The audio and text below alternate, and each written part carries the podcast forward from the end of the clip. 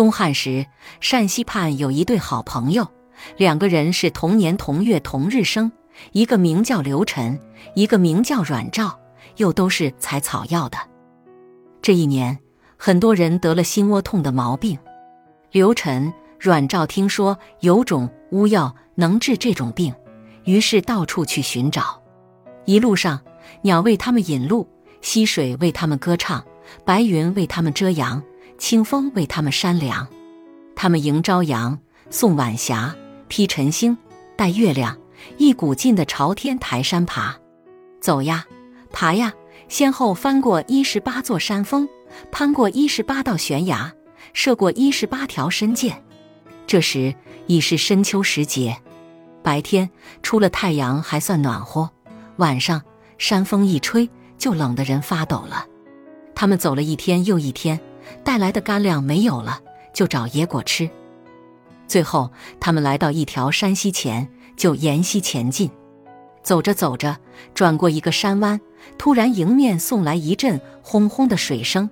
只见两道瀑布从峰顶直泻而下。这时，他们已经精疲力竭了，只觉得头昏眼花，四肢无力。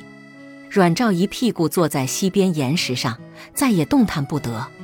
刘晨来到碧水潭边，喝了几口清泉，硬撑着身子站起来，朝四面望去，只见四周都是光秃秃的千丈悬崖石壁，找不到一个野果子。阮兆说：“刘哥，前边没路了，我们回去吧，要不会饿死的。”刘晨摇摇头说：“别急，我们再找找看。”话没说完，腿一软，也坐在小溪旁边了。刘晨、阮兆两人竟迷迷糊糊睡去了，也不知过了多少晨光，才醒转来。只见眼前一亮，一片红云，照得高山大谷处处都是红光闪闪的。仔细一看，原来是对面悬崖上长出一株桃树，正开满朵朵红花呢。他们想，怪呀，如今是深秋，怎么还有桃花呢？正想着，那树桃花忽的一下全谢了。再仔细一看，满树满枝都挂着青桃子，个个有拇指那样大。随着一阵山风吹过，顷刻之间，桃子就长得比拳头还要大，一个个鲜红欲滴。两人看了，都馋得淌口水了。他们连忙爬起来，攀着青藤，刷刷刷的上了悬崖，一伸手就摘下几个桃子，才放到嘴边，还没等咬呢，哎呀呀，桃子咕噜一声。竟从喉咙又直滑到肚里去了，霎时间，二人都感到肚子里像着了火，热气从毛孔里往外冒，马上觉得精神十足，手脚轻快。二人下了悬崖，回到溪边，刚想捧点水喝，忽然见到水中飘来一半碧绿的菜叶，像刚从菜园里摘下来的一样。刘晨对阮兆说：“阮弟啊。”这溪水里飘着菜叶子呢，这样看来，上面一定有人家。阮兆听了也点头道：“对啊，我们沿溪向上寻去。”他们走到溪头，看见一个大瀑布，绕过瀑布，攀上了悬崖，顺着这条溪的上游，再往前走了没多远，阮兆突然叫道：“刘哥，你看那水上是什么？”刘晨一看，随着水波一高一低飘来个黑红色的东西。二人忙上前捞了起来，看了看，哦，是个罐子。打开盖儿，就有一股香气直喷出来。哈，原来是满罐芝麻饭呢。二人不管三七二十一，就把饭吃了。饭一落肚，全身骨头咯咯响，精神越发足了。阮兆快活极了，一把拉着刘晨的手继续往上行走。走了好久，溪水不见了。又有一座大山挡住路，两人爬上山顶，眼前现出一片平地，又有一条大溪往前流去。他们想过溪，可是溪水又深又急，正在为难的晨光，忽然听见有人叫他们。刘晨、阮兆抬头一望，却见两个姑娘在大溪对面笑盈盈地望着他们。他们约莫十六七岁，一个通身上下穿红。一个通身上下着绿，穿红的姑娘手拿着根黄绫带，正随风飘动着呢。姑娘们招招手，叫他们过溪去。刘晨说：“水这样急，我们过不去。”话音未落，只见那红衣姑娘把黄绫带向空中一抛，那带儿就落在溪水这边。姑娘笑着说：“你们从绫带上过来吧。”刘晨、阮照看着在空中上下翻动的绫带，哪里敢走？这时，那个绿衣姑娘往绫带上呼的吹口气。绫带立刻变作一座黄石桥，卖空架在溪水上面了。刘晨、阮照过了溪，红衣姑娘问道：“你们是从陕西来的吧？”刘晨、阮照很奇怪，他们怎么知道的？再仔细一看，这两位姑娘的衣裙，通身上下都没一道缝。俗话说“天衣无缝”，难道我们遇上天仙了吗？刘晨就问道。两位姐姐是神仙吧？姑娘们听了，只是嘻嘻的笑着。绿衣姑娘说：“我们就住在前面不远的桃源洞里，你们二位到洞中去坐一会儿吧。”刘晨、阮照跟着他们，大约走上四里路光景，来到一堵雪白雪白像玉屏风似的绝壁前面。绕过绝壁，就见一个十亩大的山谷，山谷里百花盛开，蜂舞蝶闹。好一派阳春风光，刘晨、阮照细细一瞧，啊哈，那些百花都是些各种各样珍贵的药材呀。山谷一侧的峭壁上有个洞，一间房屋那么大，洞口挂着柴藤编的门帘，百花镶边。进了洞，洞顶挂着琉璃灯，洞壁装饰着绣帷，中央摆着雕龙画凤的桌凳，床上是蕙草织成的阴席。明珠串成的罗帐，满是飘着兰桂的香气，把刘晨、阮照眼都看花了。仙女们摆上酒席，请他们吃。满席除了松菇、冬笋、金针、果脯外，全是桃酱、桃片、桃块、桃干，连喝的酒也是桃子酿成的。这时，刘晨、阮照才知，姑娘一个叫红桃，一个叫碧桃。是王母娘娘桃园李司馆蟠桃的仙女，只因王母娘娘生了心窝痛的毛病，要用天台山的巫药，所以派他俩在此看守的。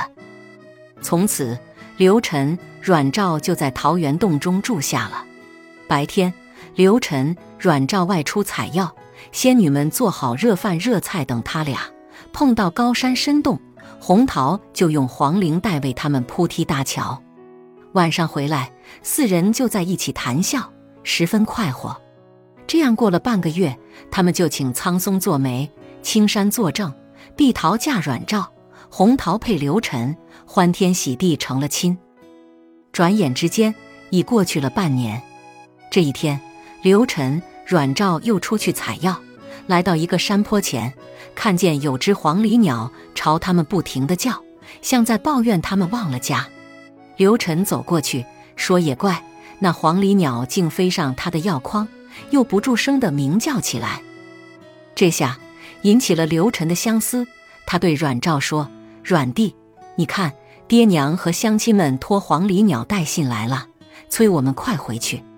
可是我们至今巫药还没采到呢。’阮照因为恋着碧桃仙子，不愿立刻回家，于是低下头来，一声不响。”这天回来，红桃仙子见刘晨闷闷不乐，知道他起了归心，就用好言劝慰。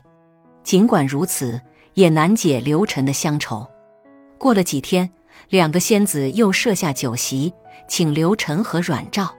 酒过三巡，红桃仙子站起身来，对刘晨说：“我见你近来闷闷不乐，今天特地请几位姐妹来，为你解解愁。”说完，她将左手长袖往空中一甩，只见一股云烟从袖口袅袅透出，云烟落地，化成了十二个仙女。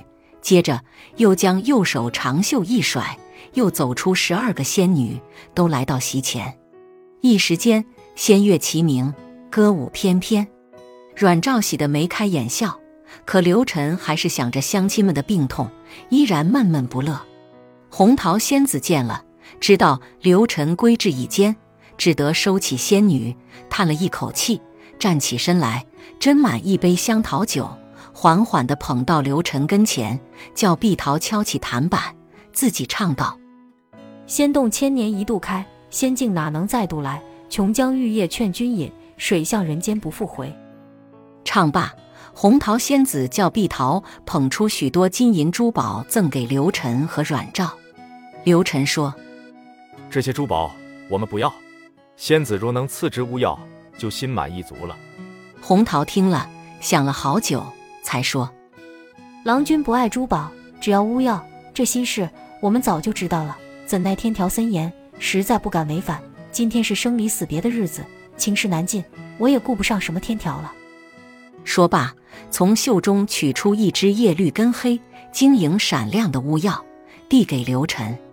刘晨接过乌药，千恩万谢的出了洞，和阮兆佑来到先前遇见仙女的大溪边。仙子们说：“过了这溪，就先返永阁了。”他们在这儿流连了好久，满心惆怅，依依惜别。